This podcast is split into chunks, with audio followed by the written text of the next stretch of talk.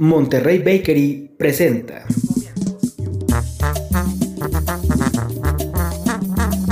Norteamérica para los mexicanos.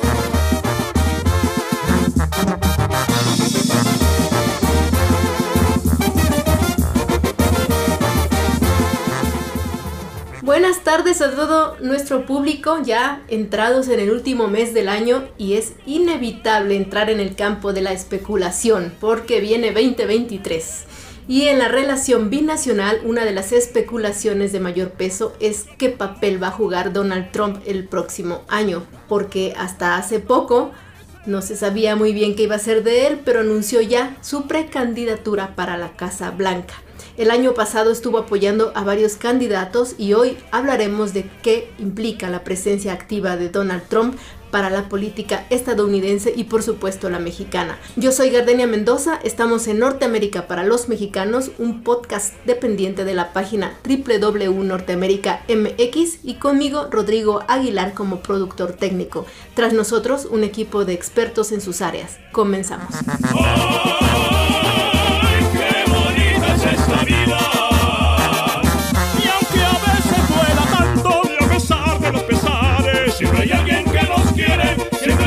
que nos cuida. Ay, ay, ay, ay, qué bonita es esta vida. Y aunque no sea para siempre, si la vivo con mi gente, es bonita hasta la muerte con agua ardiente y tequila. Rodrigo Aguilar, compañero y amigo y productor, ¿cómo estás? ¿Qué tal te va en este inicio de diciembre? Pues fíjate que desvelados y contentos, pero desvelados porque el trabajo está Ok. arduo y a todo lo que da allá en Radio UNAM. Me esclaviza, nada, es cierto. pues es que hay trabajos y o sea, van saliendo todos quieren sacar ya el trabajo antes de estas vacaciones. Y pues uno tiene que desvelar tantito, pero pues son gajes del oficio, Gardenia. ¿Tú qué tal? ¿Qué tal? Pues va empezar arrancando tu diciembre. Pues ya preparándonos para la siguiente temporada que los queremos sorprender, pero antes también preparando una pequeña posada con el equipo de Norteamérica. ¿Cómo ves? Ujú, no, pues yo contento, feliz. Creo que hablo por todos nuestros compañeros de Norteamérica para los mexicanos que estaremos encantados y extasiados de tener esa posada aquí. Bueno, pues antes de que venga todo lo que tiene que venir en 2023, ¿Sí? Desde Estados Unidos nos llegan comentarios sobre nuestro programa y una nota del cuidado que hablábamos hace tiempo sobre los adolescentes allá y cómo el Estado se mete cuando en México o los mexicanos no estamos tan acostumbrados a que se metan en cómo cuidar a nuestros hijos. Había un choque cultural y pues ahora nos están comentando eh, Natasha McDowell, que es una chica muy entusiasta del, del proyecto, y nos pidió que comentáramos que ya se está proponiendo una suerte de toque de queda a las 3 de la tarde para detener a los grupos de más de cuatro adolescentes hasta nuevo aviso en Wow, Georgia. Ok. Y pues esto toca dos de los temas que hemos mencionado. Por un lado, el cuidado de los menores por parte del Estado, como ya habíamos dicho.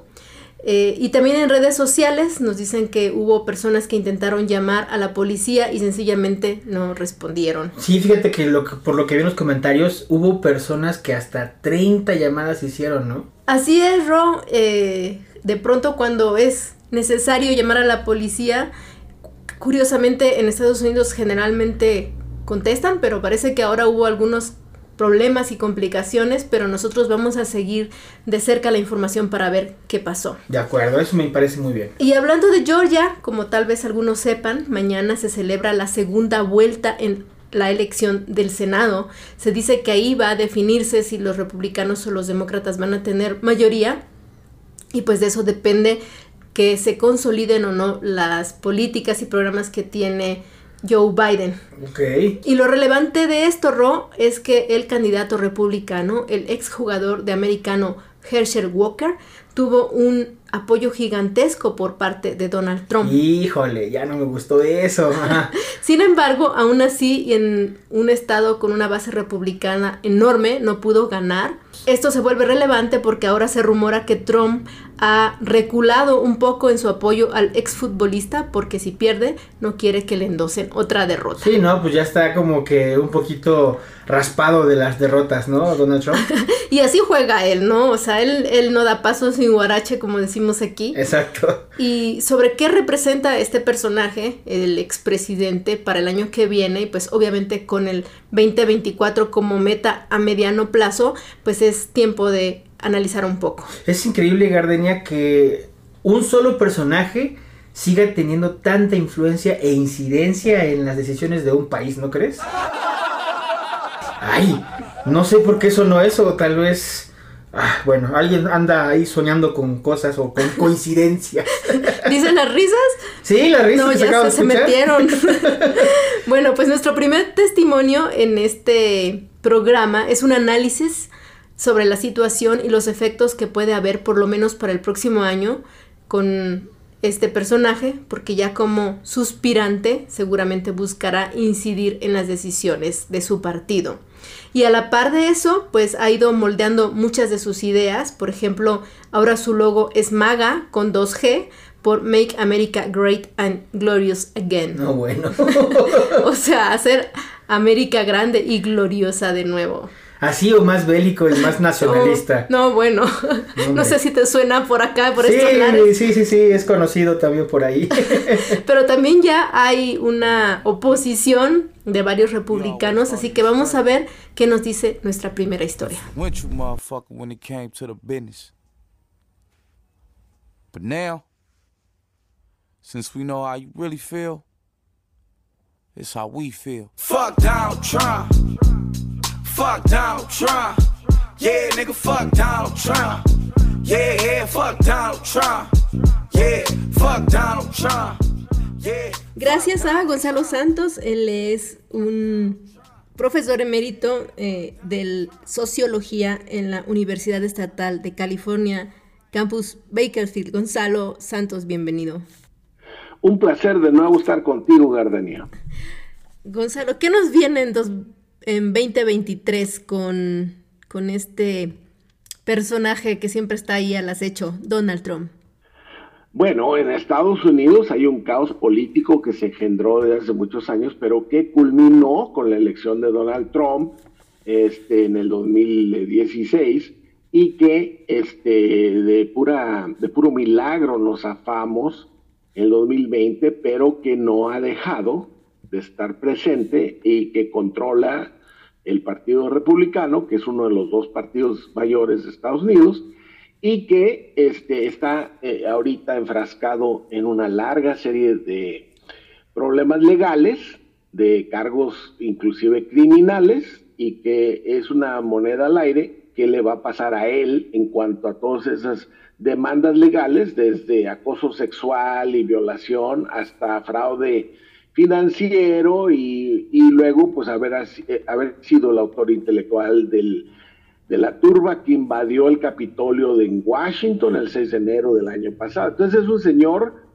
que está todavía muy presente, yo diría que está en el centro del el torbellino que se ha generado en el Partido Republicano, que es una opción que mucha gente le llamamos neofascista, y no lo han podido, no se lo han podido quitar de encima y continúa aún, aún, después del descalabro que acaba de sufrir en estas elecciones recientes de principios de noviembre, donde todos sus candidatos que eran leales a él perdieron las elecciones intermedias al Congreso y pues se quedó un poco desprestigiado al interior de su partido, pero eh, no se ve que los republicanos tampoco estén dando el paso de deshacerse de él, lo cual para el año que viene, que es la pregunta tuya, pues auguro que va a seguir un caos político al interior del Partido Republicano disputándose la dirección del partido, si se van a enfilar a las elecciones del 24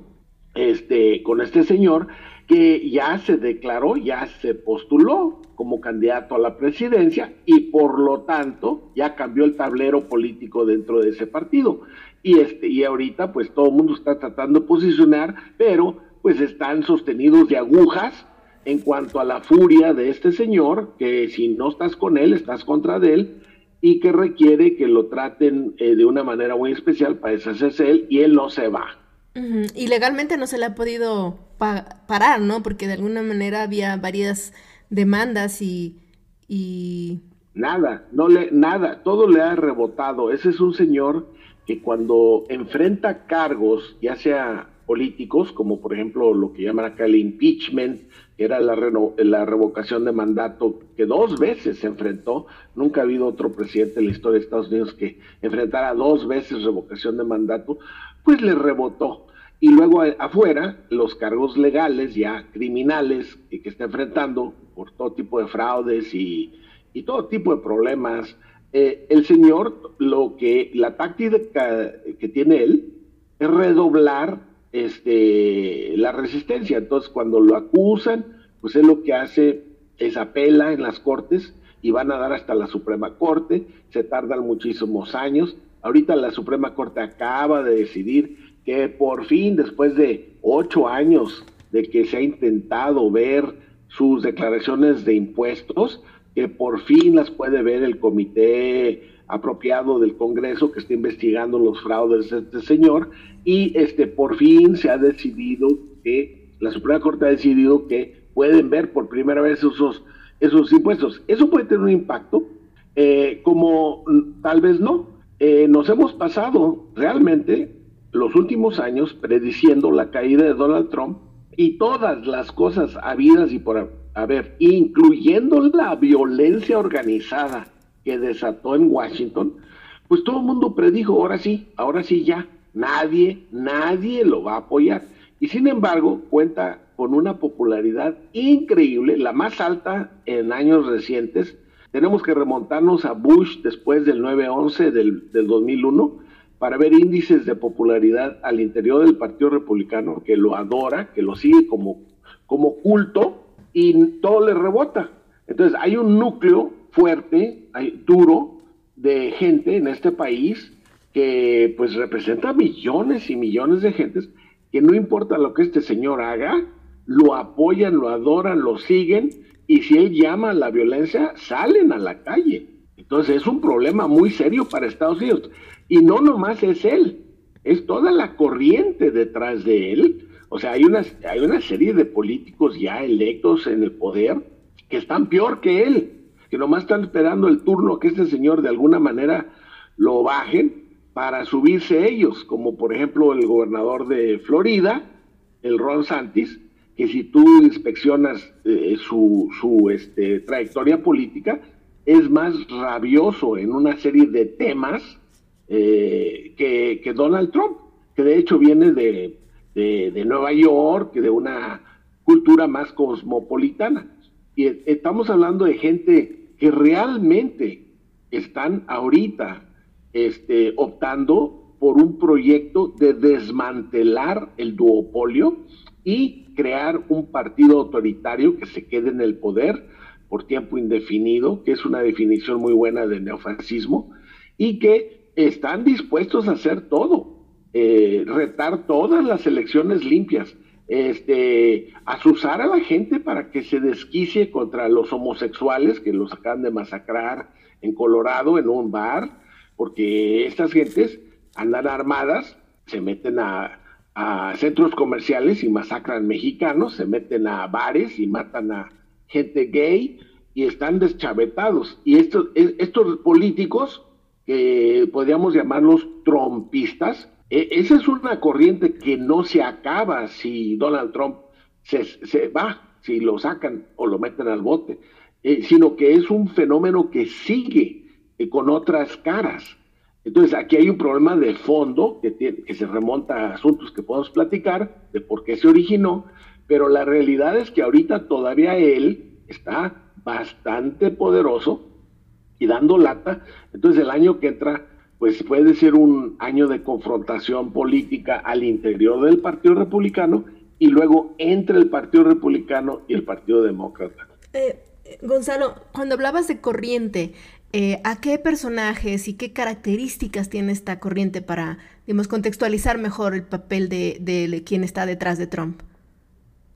Bueno, hay en este país una historia reciente de las últimas décadas en la que el liberalismo, por razones muy, muy este, complicadas, el liberalismo perdió la credibilidad y el prestigio reinante que tenía, digamos, en los años 60 y, y, hasta inclusive, inclusive eh, hasta el periodo de, de Bill Clinton.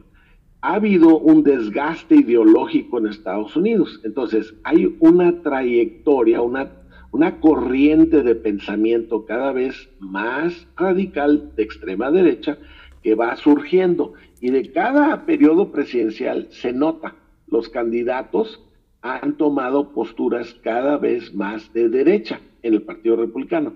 Nos tenemos que remontar a Ronald Reagan y a Margaret Thatcher en Inglaterra, en Estados Unidos, que fueron los que empezaron la corriente. Comenzaron a usar eh, varios tipos de discursos racistas solapados, o sea, acá le llaman silbidos de perro, que la gente dice cosas muy, muy, muy este, ofensivas, pero con un lenguaje que no es eh, explícitamente racista o xenofóbico o homofóbico o contra todas las eh, victorias de derechos humanos y derechos civiles que se lograron en Estados Unidos. Entonces, esa corriente eh, bueno, Ronald Reagan era un experto para hablar de esa manera. Hablaba, por ejemplo, contra el welfare. El welfare es el sistema de asistencia de pensiones a la gente eh, necesitada. Y este, él sacaba a relucir una señora afroamericana que cobraba 10 cheques al mes usando nombres falsos y le llamó la welfare queen, la reina del... Entonces, eso comienza una animosidad racial en la que toda política pública, toda política pública, no importa, estamos hablando de educación o crimen o este, lo que me quieras poner, cultura, eh, hay un aspecto racial y también de género y también contra inmigrantes y contra los gays que se va gestando y se va volviendo más y más extremista. Luego eso tiene un respiro, irónicamente, cuando el segundo Bush llega a la presidencia y de hecho se, todo, toda esa rabia interior que se está gestando en Estados Unidos se dirige hacia el exterior, pero rápida, con, con, con, las guerras estas interminables que, empezó allá en Afganistán e Irak. Pero los musulmanes que viven en Estados Unidos, los árabes que viven en Estados Unidos y los inmigrantes mexicanos que vivimos en Estados Unidos, nos rebota muy feo todo eso. Ya no es un pleito entre blancos y negros, es un pleito entre la gente está muy conservadora y los nuevos enemigos, que son enemigos ya sea por el terrorismo mundial, como ellos dicen, o por las guerras culturales, como los gays, o por la inmigración. Y nos volvemos el blanco de esta furia y se va gestando. Cuando llega Obama al poder, es bien interesante porque nadie predijo lo que iba a pasar, que terminó pasando. Todo el mundo tenía una gran esperanza de que habíamos entrado a una época, a una era post-racial. ¿Por qué? Pues porque aquí tenemos un presidente afroamericano por primera vez en toda la historia de Estados Unidos. Y era como para celebrar y era como para, ahora sí, de la mano, todos, negros y blancos, porque ese era el binomio en Estados Unidos racial, siempre ha sido negro-blanco, a pesar de que siempre ha habido una gran diversidad étnica y racial, este, pues el binomio negro-blanco ya puede ir de la mano, ya habían logrado, pues, una presidencia, qué mejor, y además que Obama, la persona de, de Barack Obama, era la persona ideal, de madre anglosajona y de padre de Kenia, africano, ni siquiera estadounidense, inmigrante. Entonces allá la fórmula de, reconciliación racial y de plantearse una democracia multirracial mucho más sana, entonces todo el mundo pues, dijo, aquí ya la ganamos. Sin embargo, es bien interesante todo este movimiento que ya se había gestado en, eh, por ejemplo, alrededor del tema del aborto, por ejemplo, alrededor del tema de inmigración, y con Bush alrededor del tema del terrorismo contra los musulmanes. Todo este núcleo de gente de pensamiento duro lanzan una cosa nueva en medio de la, de, la presidencia de Obama. que fue reelecto y que duró ocho años. Y eso se llamó el Tea Party, el partido del té, que se remonta a los rebeldes eh, en la guerra de independencia de Estados Unidos en Boston, Tea Party. Bueno, entonces se, llamar, se autoproclamaron patriotas que estaban salvando al país contra este extranjero musulmán, probablemente terrorista, que de alguna manera burló la democracia y se trepó al poder y que ni siquiera había nacido en Estados Unidos. Y en ese contexto rabioso de un grupo que era minoritario en el Partido Republicano, sale Trump. Trump no se había metido en la política. Ese señor había hecho toda su vida como estrella de televisión, como hombre de negocios y como lo que tú quieras, una celebrity. Sin embargo, vio la oportunidad con el Tea Party y se lanza con una fórmula que resultó, muy exitosa al interior del Partido Republicano, que fue salir, pero con todo, a denunciar que Trump era un, que, que Obama era un este, extranjero nacido en Kenia que tenía ideas terroristas musulmanas. E, e, él planta eso y no desiste, mientras que el resto del Partido Republicano lo critica, él no.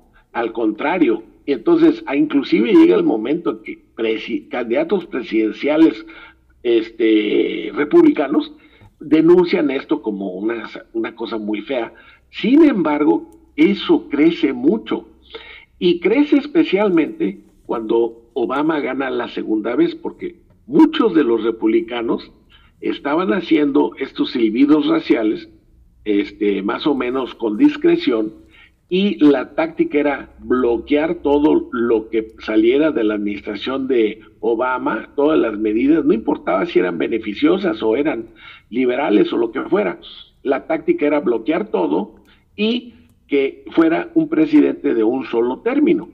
en este cuando Obama es reelecto, cuando Obama es reelecto, eh, toda la gente que estaba dudosa, que estaba todavía moderada del Partido Republicano, se van al lado de los trompistas, porque, que, son racistas, son profundamente racistas, y comienza a hacer un gran eco, en, eh, por ejemplo, en los sectores evangélicos, que son todos muy, muy, muy anglosajones. Acá en Estados Unidos el sector evangélico ha sido de derecha cada vez más.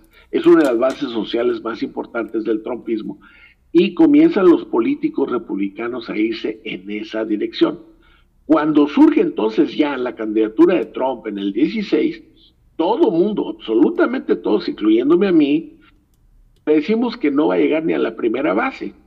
Está compitiendo contra 16 candidatos prestigiosos, reconocidos del Partido Republicano para la candidatura y se los echa a todos uno por uno, uno por uno, hasta que queda al final Ted Cruz, que es un impresentable, que, que resulta que, que, este, no le llega a Trump y Trump queda consolidado como el, no nomás el líder de la derecha dura del Partido Republicano, sino el partido mismo, ya, ya como el nominado. Oye. Y luego todo el mundo se pone, hey. Sí, pues ahí está el, el, la corriente, o sea, mejor explicada yéndonos a la raíz, digamos, de lo que representa actualmente Donald Trump, pues es todo esto que nos acabas de explicar. Vamos a hablar, Gonzalo, también con eh, uno de los grupos más afectados, que son eh, los repatriados, para, porque ellos, muchos de ellos son gente a las que se les bloqueó el DACA o se les complicó eh, con la llegada de Donald Trump, y pues nos, va, nos van a completar lo que, lo que viene. Y Gonzalo, yo te agradezco mucho que me hayas tomado esta llamada y que nos hayas explicado con todo tu conocimiento lo que significa en este momento Donald Trump. Pues siempre un placer, Gardenia, y por favor sigan eh, también cómo van tú y tu equipo en Norteamérica para los mexicanos y estaremos pendientes de, más eh, entrevistas en el futuro. Te lo agradezco y que tengas buen día. Bienvenido, Gonzalo, siempre.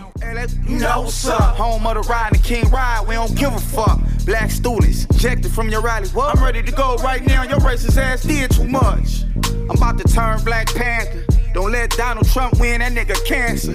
He too rich, he ain't got the answers. He can't make decisions for this country, he gon' crash. Monterrey Bakery es una panadería con sede en Atlanta, Georgia, fundada por un mexicano emprendedor, Jorge Cortés. Gracias por hacer posible este programa y síganlo a ustedes escuchas en redes sociales como Monterrey Bakery de Jorge Cortés. ¿Cómo ves el caso, Ro? Pues fíjate que sigo pensando en que a veces se obsesionan con el poder. Y pues nada más no quieren soltarlo. Igual aquí no suena conocido por estos rumbos, ¿no? Sabes, Eh, yo pienso en el Señor de los Anillos.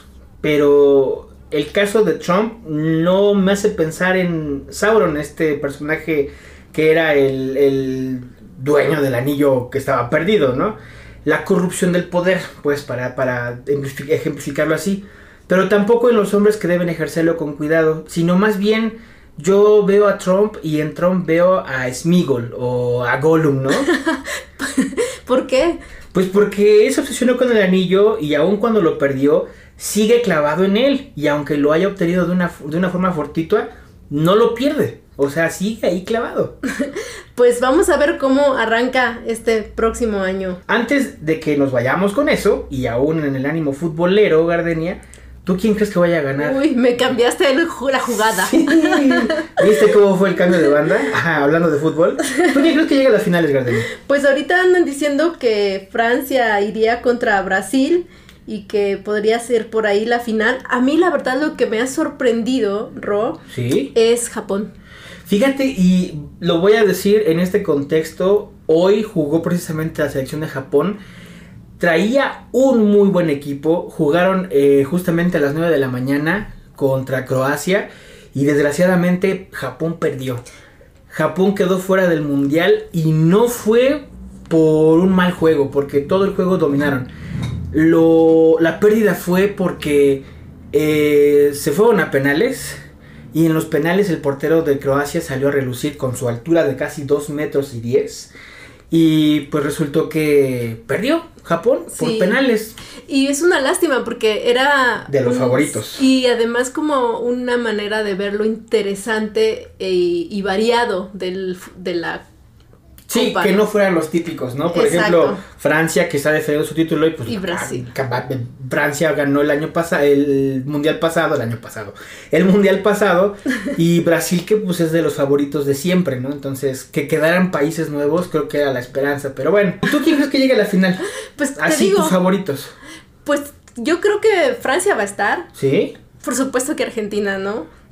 sí, claro, Argentina, ¿no?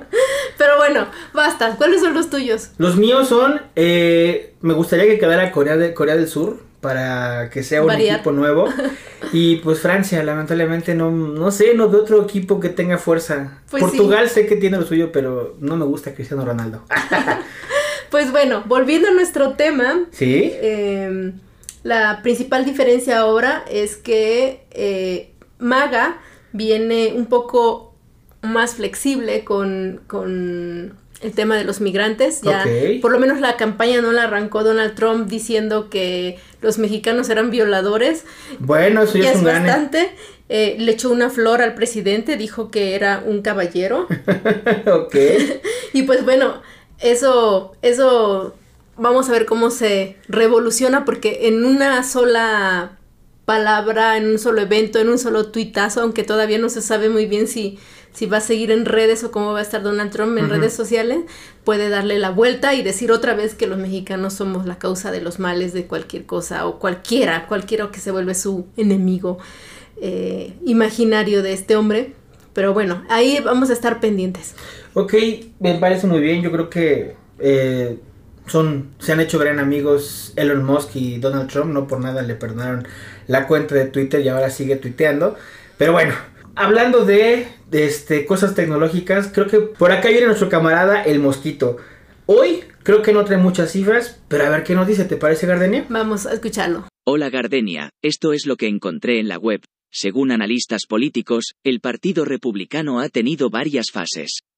Una de ellas es la revolución de Reagan, porque implicó que se definiera una forma de hacer política, que sintetiza una forma de gasto público centrado en las corporaciones de seguridad, una política social conservadora y una apertura radical al libre mercado. Desde 2016, con el triunfo de Trump, se considera que en el Partido Republicano se ha generado un nuevo cambio equiparable al hecho por Reagan. Los cambios planteados por Trump son gestos ultraconservadores, aún más radicales que Reagan. Sin embargo, lo más llamativo del Partido Republicano, Trumpista, consiste en un ultranacionalismo, la incredulidad en el discurso científico, una marcada xenofobia que trata de superar el tono racista y, una sospecha en las instituciones del país. De ahí que reiteren discursos tales como el supuesto fraude en las elecciones presidenciales de 2020. En el caso de los migrantes, el Trumpismo republicano busca eliminar apoyos a las personas pauperizadas, mientras reducen los impuestos a las grandes corporaciones. Otras políticas de su mandato que resultan significativas para su posible retorno son, el intento de eliminar el DACA, programa de apoyo a los hijos de migrantes sin nacionalidad estadounidense. La eliminación del DAPA, programa que apoyaba a los padres de los beneficiados por el DACA, las políticas que dificultaban las solicitudes de asilo, la preocupación de los grupos de defensa reside en que estas políticas están siendo retomadas por gobernadores de estados como Texas, Florida y Georgia. Esto fue lo que encontré hasta el momento. Híjole, pues está denso, Gardenia, ¿no? Mira, lo difícil y la amenaza que representa Trump es que quiera radicalizarse. Cualquiera que quiera radicalizarse lo va a tener ahí con una base muy de derecha y todo lo que provoca y lo que implica para los políticos que sigan ese camino o los que se opongan. Híjole, Gardenia, pues tenemos entonces un séquito de políticos Gollum que andan persiguiendo la silla del águila calva, ¿no? pues por ahí va, y pues en ese sentido eh, va nuestra siguiente entrevista porque vamos a hablar de todo lo que ha implicado, implica o puede repercutir en una comunidad que ha sido durante muchos años muy vulnerable, los famosísimos Dreamers, que son esos hijos de indocumentados que llegaron a Estados Unidos siendo pequeños y sobre los cuales pues no hay ninguna culpa porque eran menores, ellos no decidieron emigrar. Entonces, em, pues hay mucha simpatía por parte de los demócratas para con ellos, o sea, recordemos que fue Obama quien les permitió estar en el país y darles un permiso bajo ciertas reglas a estos muchachos, pero Trump se los ha negado una y otra vez y pues ellos están creciendo y siguen en la misma situación de vulnerabilidad, ya no son tan muchachos, digamos, superan los 30, la mayoría. Pero pues vamos a escuchar qué espera esta comunidad de el futuro 2023. Can't change the world unless we change ourselves. Die from the sicknesses if we don't seek the health. All eyes be my witness when I speak was felt. Full house on my hands, the cards I was dealt. Three K's, two A's in America. I'm just a black space born out the nebula. And everything I do will say today that's worthwhile. With for sure inspire action in your first child. Quiero agradecer por mucho a Israel Concha. Él es uno de los Em, fundadores o el fundador de la organización New Comienzos de Repatriados y por mucho conocedor de todo el dolor que puede causar un personaje como Donald Trump. ¿Cómo lo ves para este año, Isra? Hola Gardenia, un gran saludo a ti y a todo tu equipo. Pues el tema Trump creo que ha estado en la boca de todos durante varios años, pero eh, yo por mi lado veo que se le está complicando todo a Trump y a su equipo de campaña, ¿no? Desde el fiasco en las elecciones intermedias, donde la mayoría de sus candidatos preferidos fueron derrotados, hasta pues lo que está pasando con esta, esta demanda de fraude, ¿no? De los negocios de, la familia Trump. Eh, yo por mi parte lo que he visto dentro de nuestra comunidad es, eh, y le llamamos la era Trump, de que a pesar de todo, se sigue con ese sentimiento de discriminación dentro de las comunidades. Y, por ejemplo, en varios estados de Estados Unidos eh, continúan con la misma política migratoria de Trump. ICE continúa con sus redadas. Vamos a, voltear a México. Eh, ¿Qué ha pasado en las últimas semanas? Las autoridades mexicanas en la frontera han abusado de los derechos humanos de los migrantes y un claro ejemplo fue el desalojo del campamento de migrantes venezolanos. Eh, por ejemplo, en mi caso, Eh, yo el día de ayer eh, fui con mi familia a una tienda a hacer compras y ¿qué crees? Atrás de, de mi mamá, prácticamente un señor güero, alto, con gorro de Make America Great Again, nos iba apresurando atrás de nosotros con su carrito de, de mandado, pero llegó un punto donde le pegó a mi mamá en, pues, atrás de la pierna, se puede decir y al momento de decirle, hey, cuidado, no nos dijo nada, se siguió adelante, este tipo de actitudes es las que ve nuestra comunidad día con día, ¿no? Y es muy desafortunado porque esta era Trump se mantiene hasta estas fechas. O sea, lo que hace es básicamente como que eh, envalentonar o sacar al, al racista o, o xenófobo xenófobo que llevas dentro, ¿no? Eh, en ese sentido, todos los estadounidenses que se sienten identificados con esas políticas. Claro, y, vamos a verlo específicamente. ¿Qué está pasando con DACA? Se ha detenido, se ha cancelado para nuevos eh, registros. Eh, hay jóvenes que están en el limbo porque no pueden tener un estatus legal. este tipo de, cosas, ¿no? Son muy común día con día. Ahora, en el lado positivo, Digo, en estos momentos ya hubo fin del título 42, eh, ya hay un nuevo proceso para venezolanos para que puedan venir a Estados Unidos.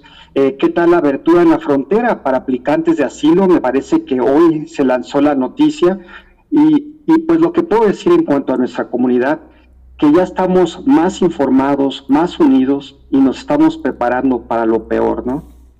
¿Qué significa esto, esta preparación, Israel? Bueno, lo que siempre abogamos, si tú eres una migrante en Estados Unidos, únete a una asociación civil eh, que, que, te apoya, aboga por tus derechos, que te informa más que nada. Eh, hay, veces que puedes tener un estatus temporal sin ni siquiera saberlo. A través de estas organizaciones puedes obtener apoyo legal gratuito, ¿no? Eh, te voy a dar un claro ejemplo, ¿no? Por ejemplo, el TPS, ¿no? Sabemos que ha beneficiado a ciudadanos del Salvador, Honduras, Nicaragua, de Haití, eh, pero me parece que el día de hoy el gobierno de Colombia mandó una petición al gobierno de Estados Unidos para que también sus ciudadanos colombianos tengan el TPS.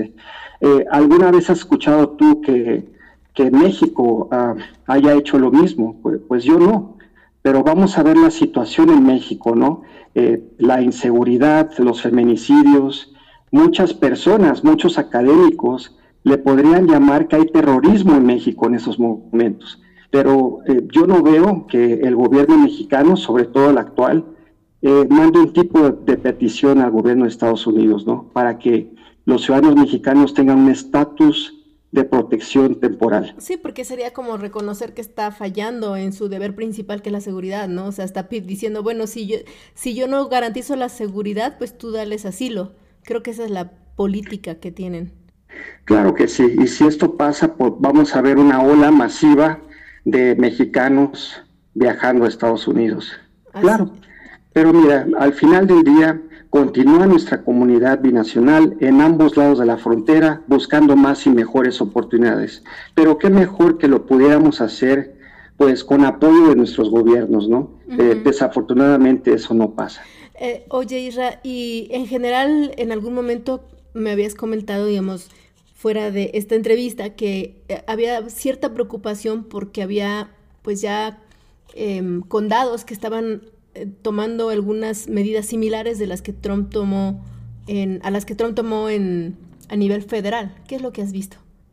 Eh, sí, es correcto. Y precisamente el estado de Texas, entre varios, podemos ver que sus leyes de, de, bueno, no quiero decir de inmigración, porque las leyes de inmigración son las mismas, continúan, no se han cambiado, pero vean cómo mandan a su Guardia Nacional a las fronteras, según ellos proteger fronteras, cuando detienen a un migrante, en lugar de ponerlos en proceso con el, gobierno federal, con ICE, proceso de deportación, etcétera, ¿qué es lo que hacen? Eh, rentan camiones de pasajeros y los viajan a otros estados, ¿no? Como el estado de Nueva York, como lo hemos visto. Creo que son prácticas de intimidación y como siempre lo digo, usan a nuestra comunidad migrante como carne de cañón para lograr construir sus metas. Y muchos de ellos van tras la presidencia de Estados Unidos. Eh, ¿Y de qué manera se están organizando ahora allá en Estados Unidos, Isra, para esta e, época difícil que viene? Porque, bueno, si no es Trump, es DeSantis, que tiene una política similar. ¿Y, qué es lo que ustedes ven por parte de este otro candidato, más allá de Trump, de DeSantis? Pues sí, hasta el momento, pues eh, se están viendo que, están fuertes, a veces que, que les está costando trabajo. Nosotros, como, como lo he dicho, nos estamos preparando ¿no? para, para lo peor. Eh, sí, se, está viendo este clima político ya, ya más fuerte. Eh, nosotros nos vamos a seguir preparando, informándonos más que nada. Si, si supieras, Gardenia, estamos hablando de millones de ciudadanos mexicanos que se encuentran en Estados Unidos, pero no solo ellos, sino también sus hijos, segundas y terceras generaciones. Estamos hablando que tenemos un gran poder electoral. Lo que nos falta es informarnos más y uh, organizarnos mucho mejor. Pero eh, hacemos lo que podemos, ahí vamos, ¿no? Y en esta zona donde, donde es más eh, difícil eh, por las políticas migratorias, pues es en donde más hacen falta, ¿no? Eh, supongo que hay también una respuesta similar a la fuerza de presión, como hace poco entrevisté a, una activista en, en, Georgia, pues que ha tenido como que ponerse muy, muy fuerte para evitar un montón de abusos en contra de los migrantes y supongo que en Arizona y en Texas, en donde tú estás ahora, de alguna manera empapándote, claro que sí. Claro que sí, Gardenia. Sobre todo hace dos meses que visitamos el estado de Texas, donde yo crecí por 30 años, y, eh, después de no haber visitado por más de siete años, eh, eh, estuve en la ciudad de, San Antonio, Texas, y si vieras el clima tan, tan feo que se vive en estos momentos, ¿no? Entonces sí, ha dado fruto esas políticas de Trump en, en varios estados donde los, los republicanos son los que están en el poder. Cuando dices clima tan feo que viste en San Antonio, ¿a qué te refieres? Eh, pues muy sencillo. Eh, al momento en que nos veían hablando en español, eh, cuando estábamos turisteando, el Riverwalk, que es un área pues muy turística, sí llegamos a recibir varios comentarios. También en la fila en algunos restaurantes, las personas se portaron muy mal con, con mi familia. Y aunque no nos dijeron nada racista, luego luego sientes que si alguien ve que tú eres diferente, que vienes de otro país, te puedes llegar a pasar este tipo de cosas. ok, entonces a grandes rasgos, ¿qué es lo que tú sugieres a la comunidad en esta época? Bueno, número uno, eh, este mensaje va para Biden, eh, es la última oportunidad para que pueda cumplir su promesa de legalizar a los Dreamers. Eh, esta sí fue una promesa que él hizo, no estamos viendo nada y pues eh, seguimos esperanzados de que durante el mandato de Biden se pueda hacer algo, aunque sea una orden ejecutiva, pero hay miles de Dreamers que en este momento están atorados, ¿no? En el limbo, como se puede decir. Y por último, lo del TPS, eh, sería una buena idea, ¿no crees?, de que también tengan esta protección temporal ciudadanos mexicanos. Yo por mi lado eh, seguiré conectando con más personas de nuestra comunidad en varios estados y ahí nos vas a ver en esos estados eh, republicanos donde eh, quieren meter estas, estas no quiero decir leyes porque son leyes federales, pero que ellos quieran hacer sus propias cosas, ahí estaremos. Estaremos visitando centros de inmigración en el estado de Texas. Nos estamos Estamos colaborando con Catholic Charities, otras asociaciones civiles en Estados Unidos y vamos a hacer más. Ahí vamos a estar durante estos tiempos de elección. Muy bien. Pues Isra, ¿algo más que quieras añadir?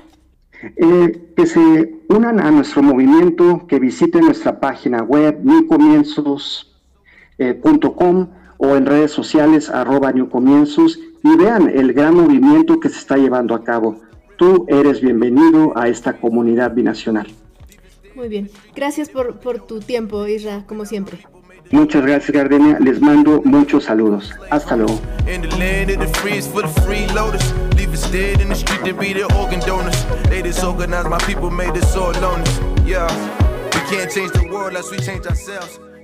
El programa de hoy es también patrocinado por Cima Tax. Este despacho contable con sede en Carolina del Norte está a su disposición para asuntos fiscales y no solo de este estado, sino de todo el país. Contacte por redes sociales a Cima Tax. Oye, Gardenia, ¿sabes cómo le decían a Trump en 2016? No, bueno, le decían de muchas formas, le Sí, decían el claro. señor naranja. ¿Cuál es tu, tu sobrenombre para el tipo en, eh, en inglés? Fíjate que en inglés le decían overcooked sweet potato, que en español sería algo así como camote quemado. Pues bastante tenía de ello. Pero bueno, vamos a continuar y a darle un giro a, a este segmento porque precisamente Gina Parra nos trae muchos consejos relacionados con el tema fiscal. Recuerden que en Estados Unidos se puede estar mal con cualquiera, hasta con Donald Trump, pero con el fisco no. Y si no, bueno, ya vieron todo lo que le echaron encima a, A Trump. Donald Trump. Vamos a escuchar a Gina Parra.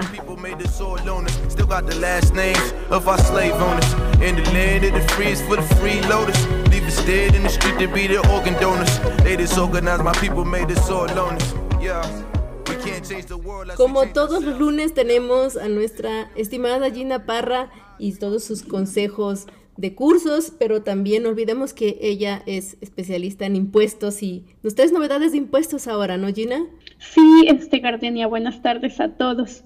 Este, como siempre trato de darles información que les puede ayudar a todos ustedes que son que, que presentan una declaración de impuestos y como se está terminando el año, a partir de, enero, pues este, tenemos que estar listos y prevenidos para todo este tipo de, temas. Y bueno, como parte de, de la Semana Nacional de Seguridad Tributaria, este, el gobierno está implementando o ha implementado desde hace varios años un PIN de protección de identidad que es único.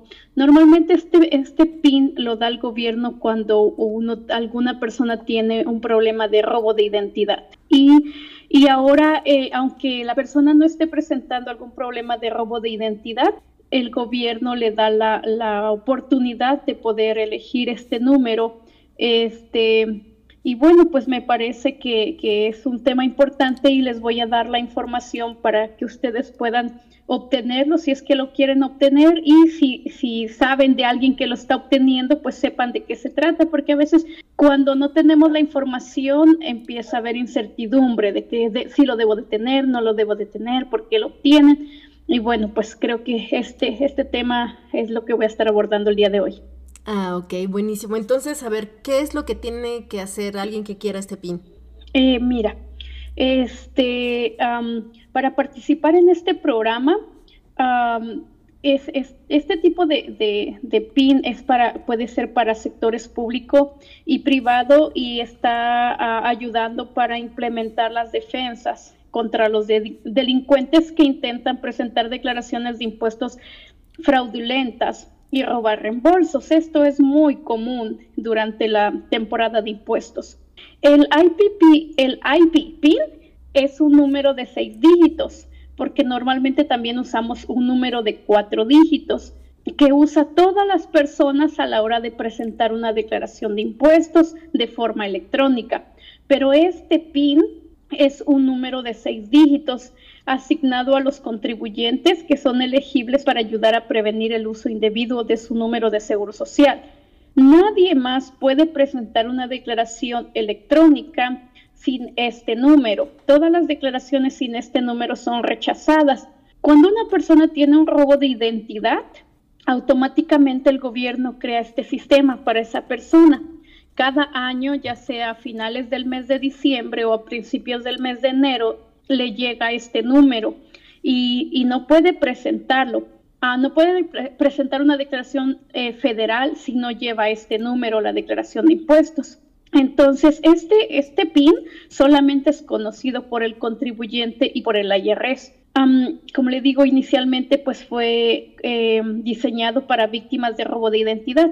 Eh, este programa del IPP PIN se amplió en el 2021 para ah, incluir a todo tipo de contribuyente en el país. Pero, y bueno, el uso principal, pues es, eh, eh, o la razón principal es para que las personas que tengan este eh, código especial, pues tengan la seguridad de que nadie más va a poder utilizar su, su, este, su información. Digamos que es como otro bloque o bloqueo de Sí, es como otra barrera que pone el gobierno para que nadie pueda utilizar eh, tu información. Ok. Y entonces, em, ¿a partir de cuándo se va a poder hacer? A partir del 6 de enero hay una herramienta en línea que se llama Obtenga un IPP PIN. es IP PIN. Yo le, le, pongo otra PIN. Se llama IP PIN obtenga un ID PIN. Así va a aparecer en la página del IRS. En la página del IRS.gov que le va a dar la opción de este link. O, obtenga un IP espacio PIN. Ok. Y ah, hay ciertos pasos o, o, cierta, hay, hay, tres opciones para obtenerlo. Ok. esta herramienta eh, va a lanzarse a partir del 9 de enero el contribuyente este, puede acceder de forma electrónica a, este, eh, a, esta forma o puede llamar también o puede presentar un formulario que es el formulario 14039. Porque muchas veces, aunque tú trates de hacerlo en línea, pero como te pide muchos, mm, te pide, por ejemplo, dos, dos identificaciones que puede ser, por ejemplo, la licencia y el pasaporte. Este, pero si a veces no puedes, ah, no puedes autentificar tu identidad por medio de o de forma electrónica, pues te queda la otra opción de mandar el, el, formulario o puedes también ir a, un centro de asistencia al contribuyente, alguna oficina del IRS, y ellos te pueden ayudar a, a, obtener tu IP PIN. ok. Muy bien, entonces... solo que, por ejemplo, si tú no lo, lo puedes hacer de forma electrónica, pues sí te va a haber un retraso en el, en, eh, para que te den este PIN. ¿Y por qué no podrían hacerlo de forma electrónica? ¿Qué pasa? Que para autentificar tu identidad de forma electrónica tienes que escanear tus identificaciones y a veces por una razón u otra el sistema no te, no te verifica tu identidad. Oh, ok. Ajá, y en caso de que no lo puedas hacer así, pero las personas que han sufrido algún robo de identidad, ellos automáticamente el sistema les genera este PIN. Ya, entiendo. Ok, entonces, eh, eh, sí se denunció, supongo, ¿no? Sí, siempre que haya habido una denuncia con, bueno, que el policía haya estado presente, ellos automáticamente, este, toda esta información pasa a todo tipo de agencias estatales y federales y automáticamente se les asigna. Ok, bueno, pues, pues una buena noticia, me gusta. Es uno cada año. Cada año le van a asignar un número. Ya, ah, o sea, se va a rotar este número. Sí, siempre, siempre, cada año no puedes usar el que te mandaron el año pasado tiene que, tienes que esperar por que te envíen este uno este año y así sucesivamente. ¿Pero te refieres al, al IP, al, al PIN normal o a este nuevo? IP PIN, ah, al IP PIN. Ese, este, el IRS te va a asignar uno cada año y si tú lo, tú, tú lo tramitas por tu cuenta, igual va a ser uno cada año. Muy bien, muy bien Gina, pues perfecto, ya eh, en enero entran con todo y también tú te vas a complicar con ese tema de impuestos y vas a, tener más conocimiento también. Sí, sí, sí, también vamos esperando, ya estamos esperando esos días muy, muy ocupados y bueno, pues igual gracias a Dios por, por la oportunidad del trabajo, porque aquí si no trabajamos no pagamos biles. sí, es, es, es el, la carga humana que tenemos, Gina. Sí, sí, sí. Pero bueno, pues a darle, ¿verdad? Con todo. Y bueno, pues mm, eh, desde a partir de hoy, que ya es, es, es diciembre, pues estamos entrando en diciembre y bueno, pues vienen las fiestas navideñas, viene todo lo viene el fin de año y bueno, pues vamos a disfrutar con todo este año porque a mí en este mes que ya, ya se nos está yendo y bueno, pues deseándoles todo lo mejor para el año que viene. Gina, nos queda un programa nada más, no puedo creerlo, el 17 terminamos la segunda temporada. Sí, ya estamos a, ya estamos en diciembre y los días se pasan, pero muy, muy rápido. Y bueno, pues así, así nos, nos vamos este, acumulando años también. ya, no hablemos de eso. Gracias, Gina. Hasta el próximo programa. We must defend the rights of every citizen to live without violence, prejudice or fear. We support overwhelming majority of police officers who are incredible in every way and devoted public servants. This is your trunk. And I'm in the White House and I was Fire lonely. the president, please. I said, let's go to Iraq. When the looting starts, the shooting starts. Feeling the pull while I'm watching CNN. The president's a racist. When will it CNN? It's difficult to take hate. Think about it. Only a racist. Pues ya estamos futureando. Como es una época que siempre ocurre en diciembre, empiezas a lidiar en tu cabeza y en el corazón entre la nostalgia y el futurismo, ¿no? Sí, fíjate que se vuelve de esas fechas en donde no sabes si recordar el pasado o empezar a planear el, futuro. Yo creo que lo, que consta es vivir el presente, ¿no, Gardel? ¿Qué es lo que debería Es lo que deberíamos hacer, estar más en el presente que pensar el pasado o el futuro. porque, pues a final de cuentas el pasado, pues ahí está, ¿no? Y el pues presente todavía no va a llegar, va a depender de tu presente. Exacto, y es parte también de lo que nos corresponde como periodistas lamentablemente. Eh, aunque, aunque como personas queremos estar en el presente como periodistas, pues nos vamos a proyectar en 2023 hasta el 24 porque vienen elecciones en México y la cosa se va a poner ardiente. A ver qué pasa, a ver qué sucede. Eh, ya empiezan a sonar este, las corcholatas, como decimos aquí en México. Y pues no dudo que para el siguiente año, para el 2023, empiece a haber más corcholatas, empieza a sonar más y el caldero empiece a tener más sazón. Sí, sin duda.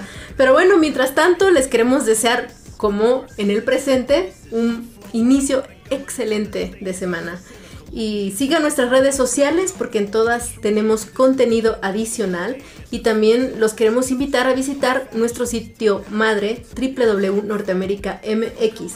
Me despido en nombre del equipo y recuerden, no se rindan, no pierdan de vista su suerte porque somos producto en partes proporcionales de voluntad y de fortuna. Norteamérica para los mexicanos.